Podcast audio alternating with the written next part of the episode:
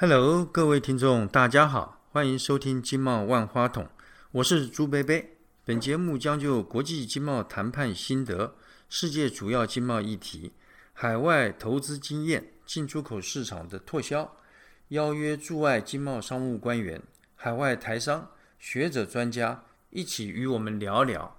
各位听众，大家好啊！朱贝贝记得哈，呃，前中央银行总裁啊，彭淮南先生啊，有一句名言叫“人不理财，财不理人”。呃，每到新年呢，大家呃都会常常说，哎，恭喜发财，能够实现这个财富自由啊，是我们人人都梦寐以求的愿望。尤其呢，最最近呢，许多年以来啊，各国的银行存款利率极低，日本或者说瑞士呢，还有负利率。呃，就是全存银行啊，不但没有利息啊，还要被收取管理费。再加上美国呢，为了应应新冠疫情啊，狂印美钞，以致近期呢，物价蠢蠢欲涨，通货膨胀呢，呃，就在眼前。钞票的价值呢，这个是越变越薄。而我们政府财政状况呢，呃，最近也不太好。军公教人员的月退金啊，越领越少，劳保呢，也有破产之余。为了呃未来生活能够有安心的保障呢，对个人财富做妥善的规划是十分必要的。今天呃朱贝贝很高兴啊，能邀请大众票券公司啊副总经理啊吴志宏先生来分享哈他对呃如何理财的看法，以及他个人的理财经验啊。哈，那呃胡副总经理呢是财经科班出身，学校毕业以后呢。那么就投身了金融业，从这个基层做起。那么有三十多年的丰富经验了，曾先后在上海商业银行、世华银行工作。现在呢，服务于大中票券金融公司，专精于这个金融科技、区块链、风险管理、洗钱防治、法令遵循业务。工余之暇呢，并在相关的大学呢坐育英才啊，传授金融理财的知识。吴副总您好，哎，请您跟我们呃听众问候。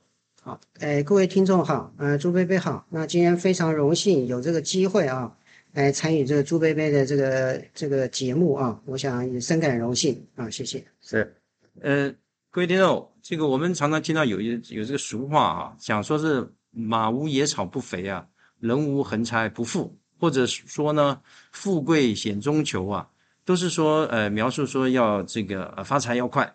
但是呢，你发财要快呢，那么大概都要冒着相当的风险，甚至是危险。但是对我们一般大众啊，或是薪水阶层啊，总希望在不亏损的前提之下，再谋取能获利，宁可呢收益少一点，呃，也不要损失老本。那么另外呢，呃，又因为现在我们投资的工具很多啊，比方说有放在银行定存啊，股票、房地产或者买卖黄金，甚至还有虚拟货币等等等。但是今天呢，我们限于时间呐，那么我们今天呢，呃，暂时啊，只谈这个股票投资。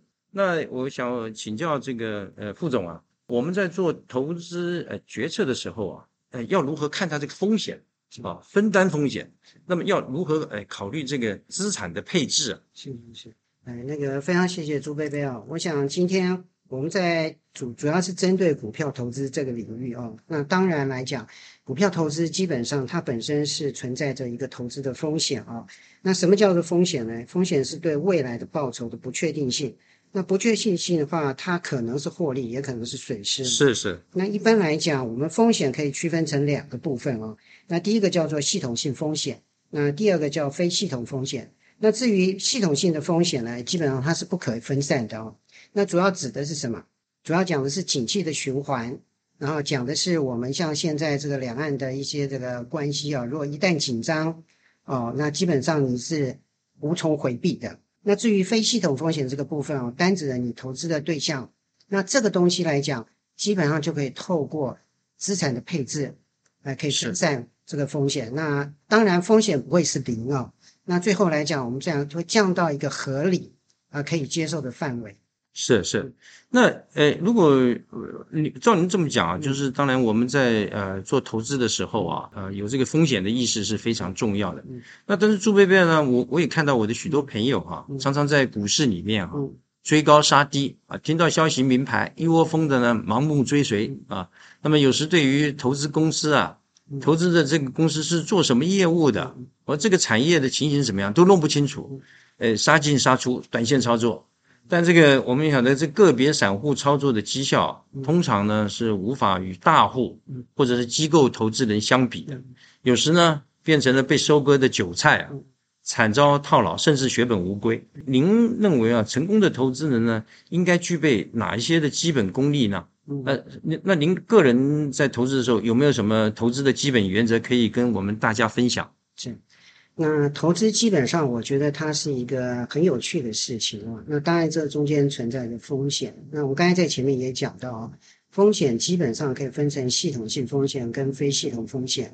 对于规避这个风险来讲，我们能够做到的只有降降低所谓非系统性风险。那实际上，透过资产配置的方式，那基本上是可以降低风险的。那当然，一般人啊，这个我想一般的。Polo 大众上班族来讲，你也没有太多的时间，然后去做一些钻研啊。那与其这样的话，基本上应该是选择一个比较简单的一个理财的方式啊。那这个比较理财的方式的话，现在市面上的话，大家比较常做的一件事情呢，他可能就是去买债券啊，或是说他去投资基金，这是我们常常看到的。那另外还有一种就是投资股票的部分呢。那最保守的人，他可能就去买电信股，啊，因为电信股的波动没有那么大。那基金的部分来讲呢，现在又分成主动式基金跟被动式基金的部分啊。那被动式的基金的话，基本上就是 ETF。那 ETF 的话，其实是一个很好的一个资产配置的一个方式，因为它基本上以台湾五十来讲，它就是追踪台湾的这个指数，然后用前五十大的个股来去模拟整个台湾股市的变化。那在过去来讲啊，那基本上它的绩效是还不错的哦。那另外还有一个台湾零零零五六的部分，就是台湾这个高股息的部分。那基本上这几档呢，基本上它的报酬率基本上也都还可以。那我觉得这个就是一个最简单一个投资方式。当然，如果说你今天具备有一些投资的基本能力，譬如说你具有这个财务分析的能力，然后你也想透过投资去了解一些产业的变化。那我觉得这可能是在投资以外带来自己一个更好的一个乐趣的方式啊。那当然，这个我们现在会在下面的议题会谈到一些这个基本能力的培养啊。当然，这个是一个很好的一个方法。所以照您这么讲，就是这些投资的方式看起来是放在银行呃里面可以获益的，大概是最有限的。最最最少的嘛，好，那您刚刚讲的这个像 ETF 哈零零五零或者是这个零零五六，这个听起来好像也是蛮稳健的。因为如果像您刚刚说的这个零零五零，它是以台湾前五十大市值的公司呃作为一个基础嘛，哈。换言之，如果这个零零五零都倒闭的话，那可能台湾的这个前五十大也就不存在了啊。所以它这个一方面它比较稳，另外一方面它应该要比银行的。这个利率收益啊，应该要很要好很多吧？是是是。那这个跟朱薇薇说明一下啊，因为目前来讲，台湾的定存的利率大概是零点七五到零点八，这是一年的，这是年年利率。那以这样来讲的话啊，我们以前最高的话，因为我是民国七十八年进入银行的，是时候定存的利率大概是十个 percent。所以那时候讲实在话，其实你这个躺着不做任何事情，存在银行存定存，一年大概就十个 percent。那可是现在已经缩水了百分之九十。那所以一个上班族来讲，基本上如果说你今天只会存定存的话，实际上你的被动性收入来讲，基本上是一个很大的问题。那另外来讲，昨天这个劳保局也讲了嘛，啊，台湾现在大概就保劳保的。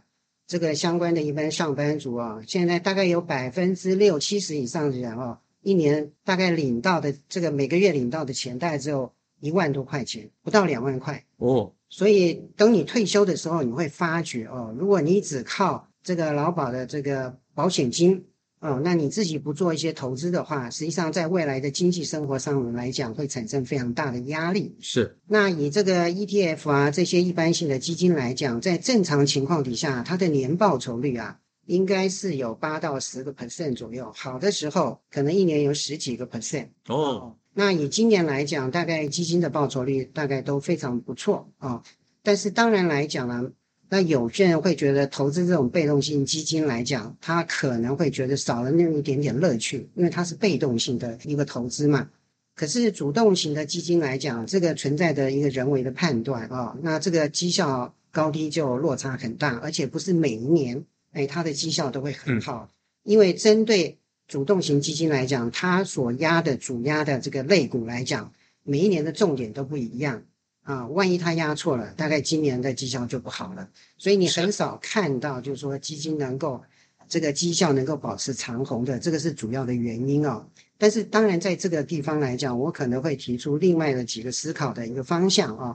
如果说假设你自己本身对于股票投资有那么一点点这个自己的一些看法跟基本的判断能力的话，其实找找到一些比较稳健型的股票投资的话，其他的年报酬率其实也是不差的哦。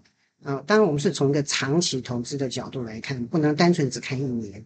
是。那根据我个人的经验来讲，那基本上大概一年八到十个 percent 是可以达到的。嗯。八到十个 percent 哦，那是相当好，对，是不是？对，没错。副总，您刚刚有谈到说，您刚刚呃出来工作的时候，呃，对，那个时候朱薇薇也记得，嗯，这个一般银行的这个定存的利息啊，大家都是以百分之十来算，对啊，所以您刚刚讲说是被动型的基金，当然它是比较稳健，当然，呃，诚如您所说的，它呃就这个少了一点乐趣了啊。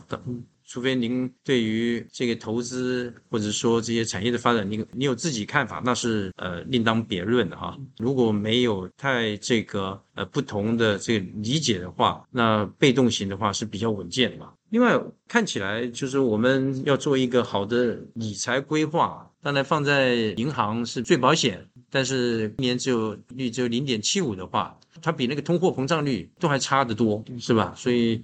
事实上，你的实质的财富呃并没有增加，而且是缩水的。那您对这个，那您有什么看法吗？是，刚才朱菲菲讲的这个，确实是现在目前的实际的状况。以今年度来讲的话，主计处公布的话，我们现在的通货膨胀率大概是二点六左右。那二点六的话，基本上如果你的收益率只有零点七五，实际上这样基本上是负的一点多。所以这个大家的感受应该都很深刻。那实际上大家感受的物价水准应该远不仅于二点六的部分哦。所以实际上投资是这种是一个势在必行必须要去做的事情。那我们刚才也在讲啊，那投资大家最怕就是风险。所以这边其实也在跟各位提醒的一点就是要要分散风险。我们的具体做法的话，就是要去做资产配置。那这个巴菲特也讲啊，理财最需要的是一种稳健的方法啊，跟坚定的意志啊。那不是让情绪可以轻易改变这个方法，而这个稳定的方法是什么？就是资产配置。那我们对于资产配置来讲，基本上它有几个优点啊。第一个，它是分散非系统性的风险，那可以获取长期的报酬，同时它可以掌握产业轮轮涨的一个利益啊。是这个以台湾五十来讲，它是涵盖哎台湾前五十大市值的公司，所以基本上就可以达到分散的目的啊。当然，资产配置最主要的目的哦，它并不是追求资产的最大化，它主要是要降低投资的非系统性的风险。那对于资产配置的方式的部分啊，那我们觉得第一个就是说，你投资标标的的分类啊，自己要稍微清楚。那根据个人的风险的属性啊，你去分配资金。那风险的标的嘞，基本上你要等待适当的时机进场啊。那如果是没有风险的标的，要尽早的。开始享受时间复利的效应，那你随时要检视你投资的绩效，并适时依照财务状况修正资产配置的计划。那孳息要记得要转投资哦，才能利上滚利啊，产生复利的效果。所以就是说，您这个利息要再继续加入本金里面，哎，要滚进去哦，就这样滚进去。对对对。那您刚刚还讲有一点，我觉得非常对，呃，各位听众啊，尤其是我们年轻听众啊。这是呃蛮好，就是说你你是要在呃它的那个意思，好像说是要在低价的时候对对买进，然后呃长期的持有，你会享受那个时间的复利的效果。换言之，就是你不要今天买，明天就卖，在低价买进的时候，你就稍微可以沉得住气，抱得比较长久，可能那个可以产生的那个呃复利的效果啊。那刚才朱贝贝讲的这个时间复利效果，我觉得这是投资里面一个最大的武器啊。实际上我们一般人都不是基金经理人，所以我们没有绩效的压力的考评。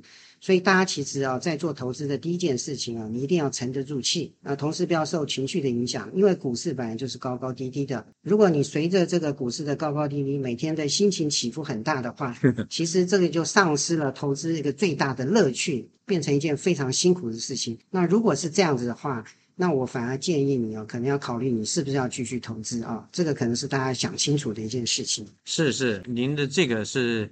呃讲到我们人性的弱点的这方面哈，哎，副总，那我这个我们看到这个股票市场上投资的标的很多哈，有的公司呢配发的股利不多，哎，但是它的股价呢却很受追捧。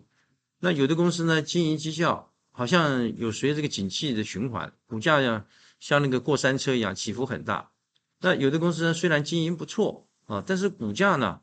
确实水波不兴，波动幅度有限。那您觉得哪一种形态的公司啊，比较呃值得我们考虑投资？尤其对我们很多的上班族啊的投资人来说啊，呃，没有时间跟能力啊，掌握市场的趋势啊。那您觉得哪一种的东这个形态的呃上市公司啊，呃，最值得我们来这考虑投资的？是，嗯，谢谢朱贝贝啊。那我想我们这边在做这样的议题的一个发挥之前，我想。先简单介绍一下台湾的股票市场的现状哦。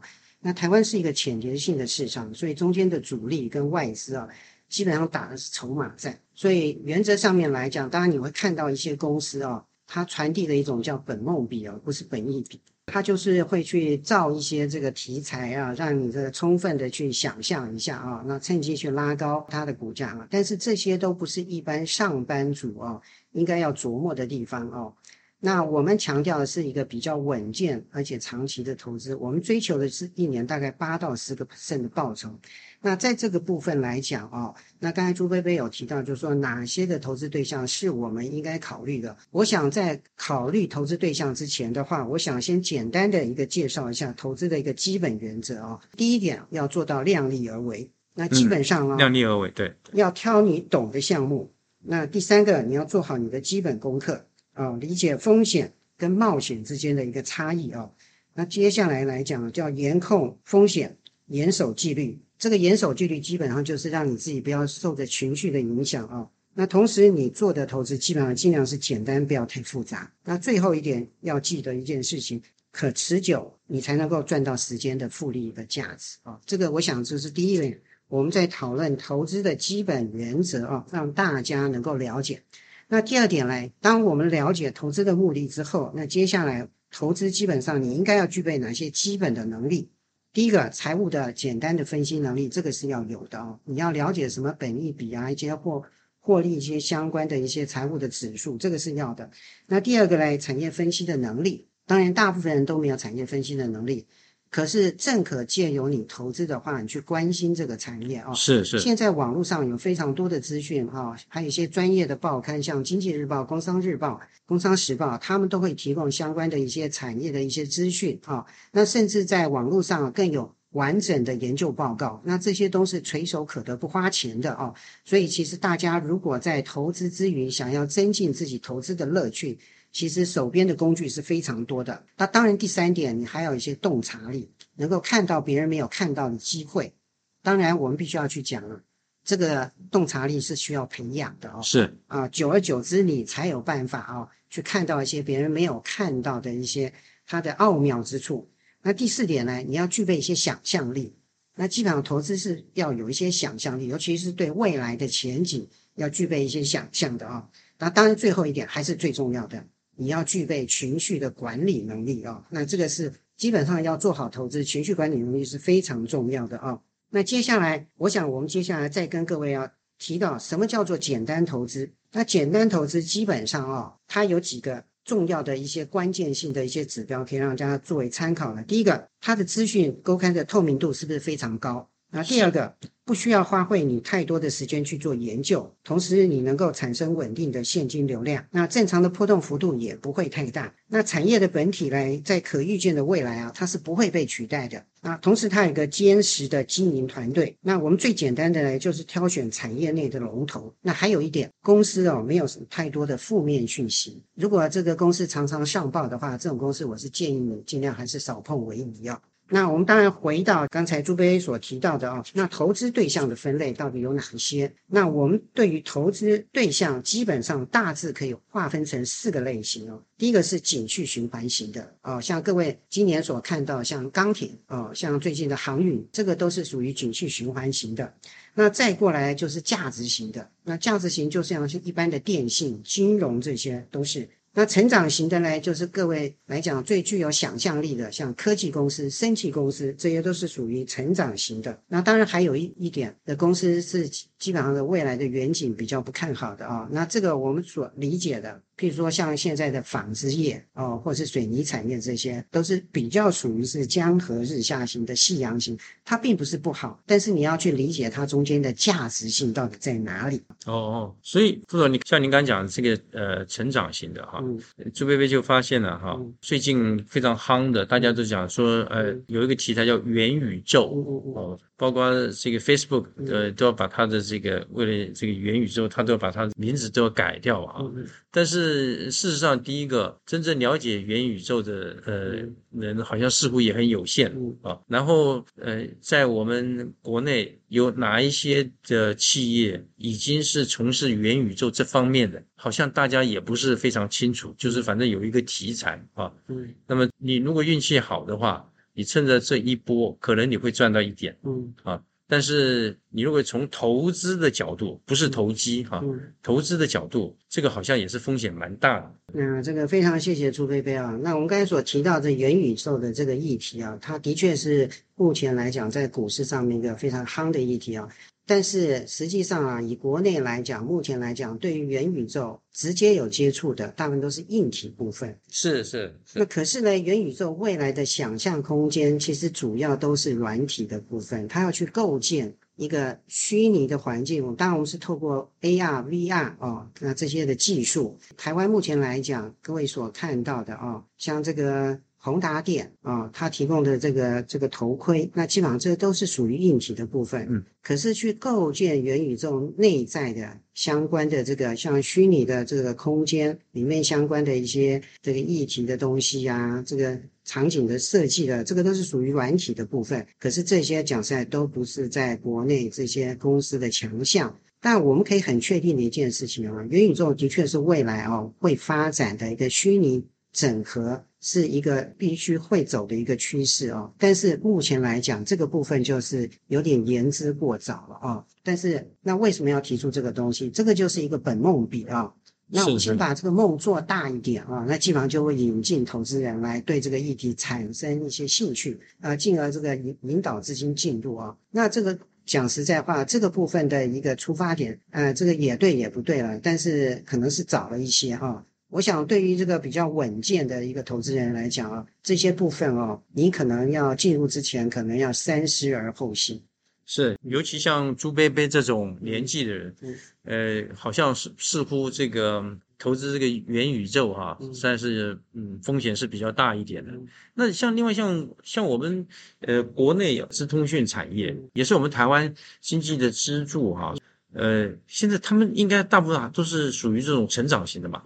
呃，我们现在来讲，国内的科技公司、科技公司啊，其实也分成两类哦。那基本上有的已经是非常成熟了，尤其在做硬体之前，以前是在做 NBPC 的这些。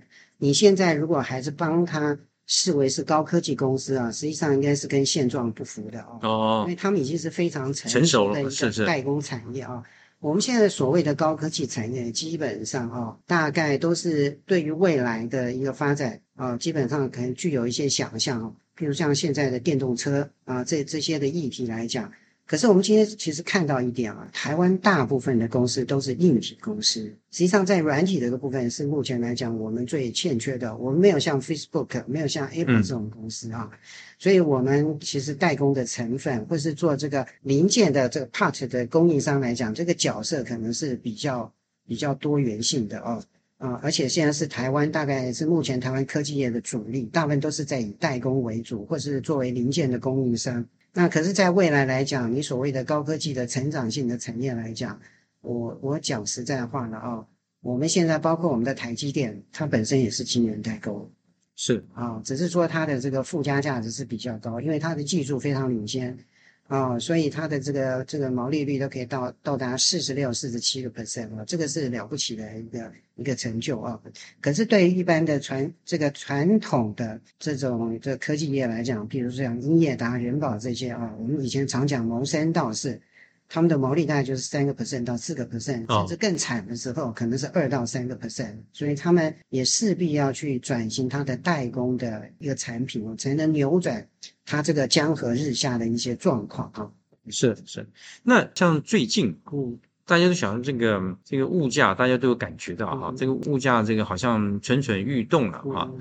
那像这些所谓的非常这个传统的所谓的传产，嗯，像呃什么大宗物资咯，是是是。这个食品啊，或者有人讲说是像银行嗯。啊，他们的这个发展是不是应该也值得我们目前来注意呢？那这个朱薇薇提出的这个问题是真的是非常好啊。那实际上刚才所提到的这些大宗物资啊、邮电、金融、电信，这个就是我们所谓的价值型的投资标的啊。那这种呢，它是属于金牛型，它可能产生稳定的现金流量，那股价的稳定啊，波动度也不太大啊。以今天来讲，是这个它的波动度一天大概是会超过一个 percent 的啊。如果今天能够涨超过一个 percent，大概是今天应该算是大涨啊。是那价差来讲，基本上在短时间之内不会太大啊。可是你放长一段时间的话，那个价差，诶，其实就可以看得出来。那个别公司呢，它应该还是会有一个小幅的成长的可能性。那这一类的公司哦，它基本上有个特质，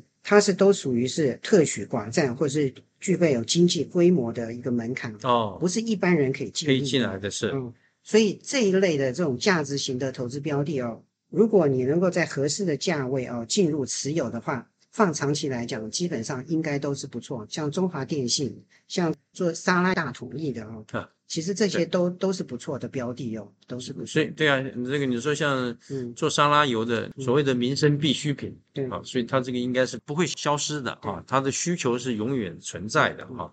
那另外有一些我们呃大家呃都比较清楚，像一些水泥产业咯，啊，那大家好像对他们觉得呃它有这个环境的问题、污染的问题啊，好像在我们台湾的发展嗯呃蛮受局限的啊。那像这些股票呃，您觉得我们是呃，当然有个别公司是非常好的啊，那您觉得它这个产业仍然有值得我们考虑跟注意的吗？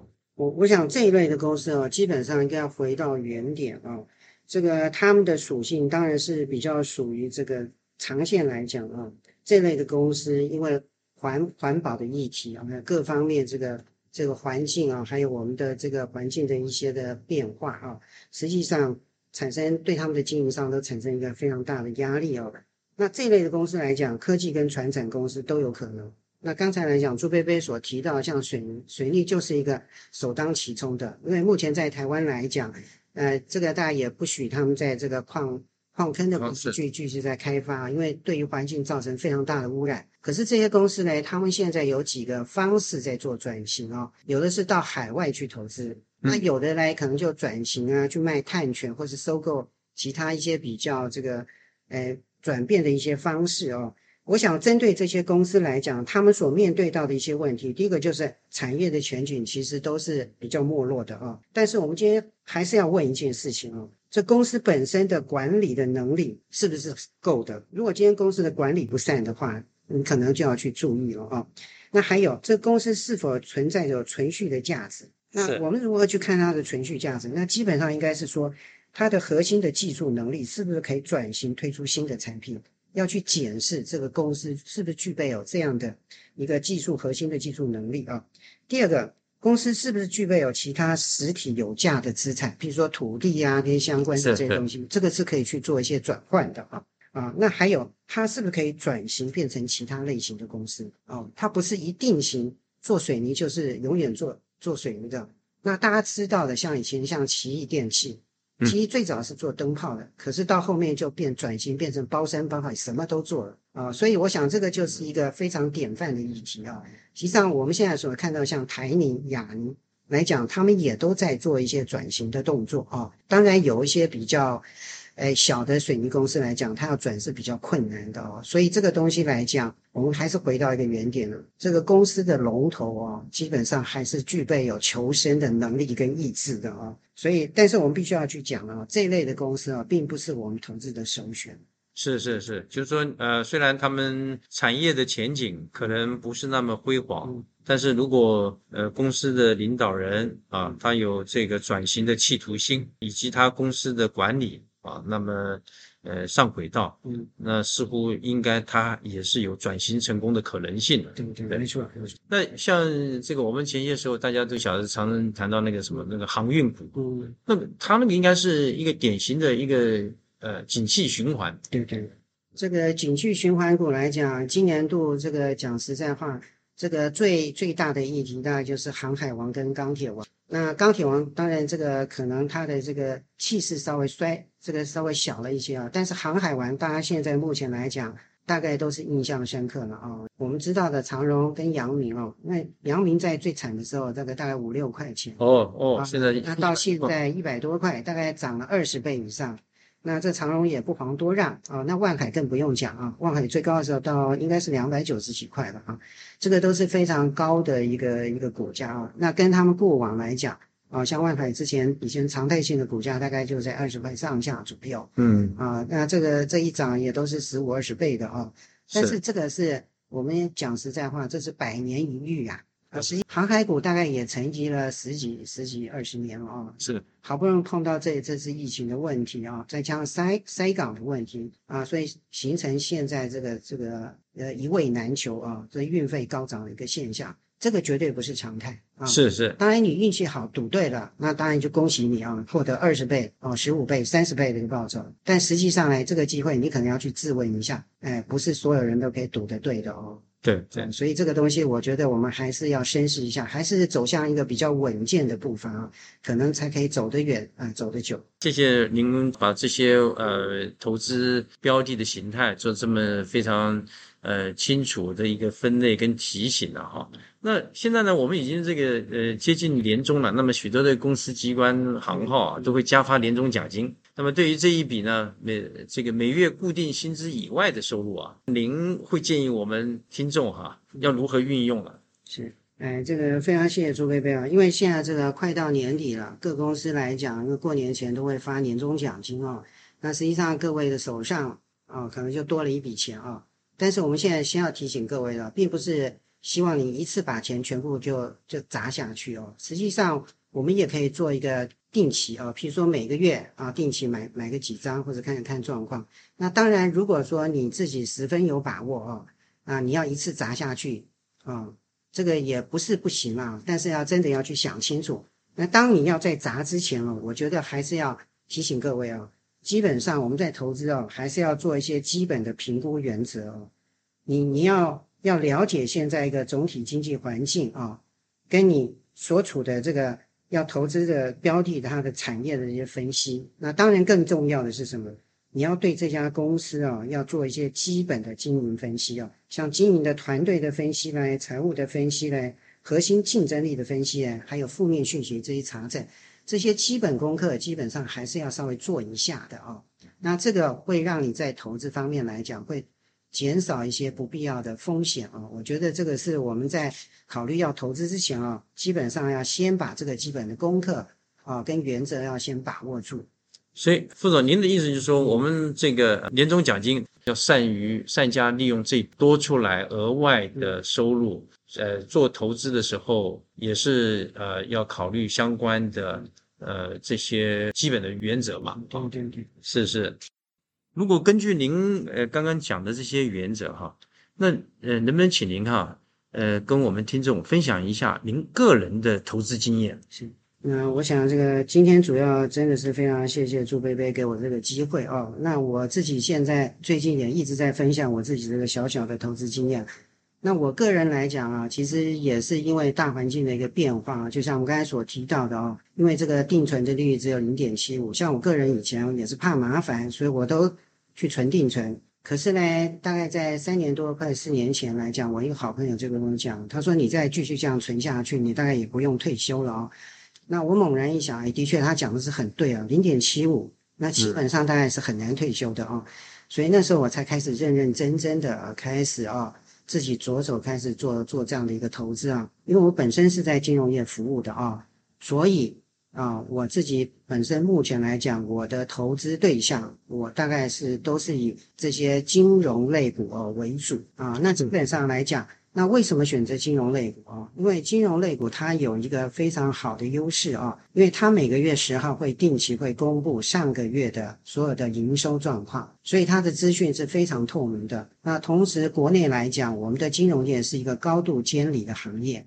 那这个高度监理是监理到什么地步嘞？那基本上啊，像这个金管会啊，都会来定期检查啊，再加上会计师也会来做年度的检查。那还有另外像一些集保啊、证交所啊、柜买中心啊，也都会来查核。那另外来讲呢，包括公司内部来讲，内部集合也会查核，所以这个部分来讲，它是有五道的防线在帮你在做这样的过滤。所以原则上，我们不敢说这家公司不会出问题，可是，在这样高度监理的状况底下，实际上它要出现所谓的动摇公司的根本的问题来讲，是比较不会发生的。所以这点来讲，这个金融股已经产生了一个非常好的优先的一个优点。那第二个呢？国内的这个金融业都是特许行业，嗯，啊，不是一般人可以进入的。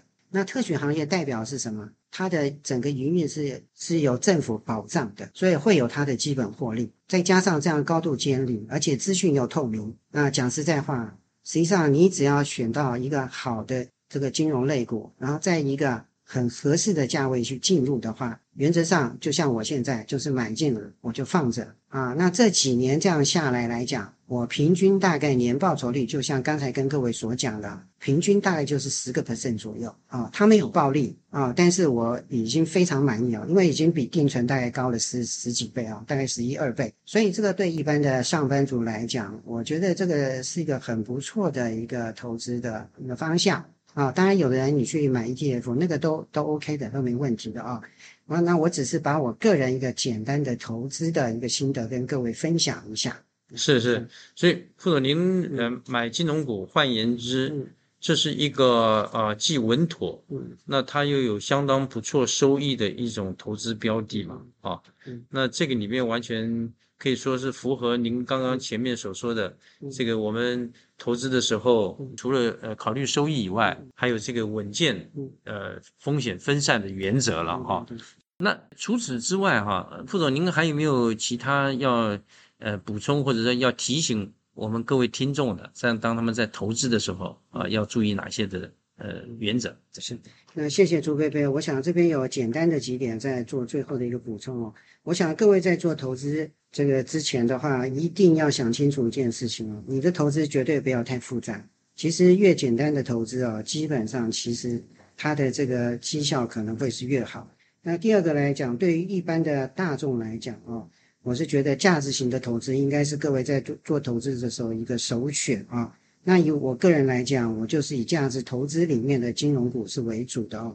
那另外来讲，我们在做价值型的投资，基本上啊，你一定要守住几个原则。第一个，一定是要长期持有，你才能够享受这个时间复利的价值。同时啊，当你在做长期投资的话，记得要一件事情，要持续的投入啊，等待最后时间的复利。只要时间够长。原则上面来讲，我们大家都知道一个七二法则。实际上，如果今天七二法则，假设你今天你的报酬率是八个 percent 的话，平均呢大概七到八年就一倍了。所以，我们用这样的法则去检视、去看一下来讲，实际上我们要的其实就是一个稳健、稳定的一个报酬啊。那同时，以目前来讲，台股的总市值啊，大概在我们的 GDP 大概是二点五七倍。那美股大概是二点零六倍啊，实际上台股来讲，基本上也是，呃，相对来讲是比较高的哦。那如果以巴菲特的原则来看啊，基本上这已经进入到一个所谓的高风险的一个一个区域了啊。但是当然实际的状况不见得会是这样子哦。但是很重要的一点来讲，那为什么要去提醒这个？因为相对的风险是高的啊。可是我们今天必须要去讲哦，我们的金融股的本利比其实都还蛮低的啊，所以相对来讲跟这种。本梦比高科技股的这这些标的物来讲哦，金融股相对是风险稍微小一点点的啊，所以这个大家可以在这边做一个参考啊。那以上做一个简单的补充，那非常谢谢朱贝贝，是。呃，各位听众啊，大家这个都常说哈，靠人赚钱啊很慢，嗯靠钱赚钱啊，财富累积才快。因此呢，呃，要如何有效呃又稳妥的运用自己有限的财务资源啊，滋生收益，实现财富自由啊，是我们每一个现代人必修的功课。胡副总今天呢，这个啊无私的这个分享啊，他个人对投资理财的宝贵经验与心得哈、对我们来说很有启发性，值得大家参考。嗯，那朱贝贝要再一次感谢副总哈、百忙之中哈、呃来上我们的节目。那我祝福呃副总哈、呃健康如意，事业顺遂，也祝福各位听众呢，在未来新的一年呢，投资长盛，财源滚滚。那我们今天谢谢大家的收听，再见，啊，谢谢朱飞飞，谢谢各位听众。我们下课喽。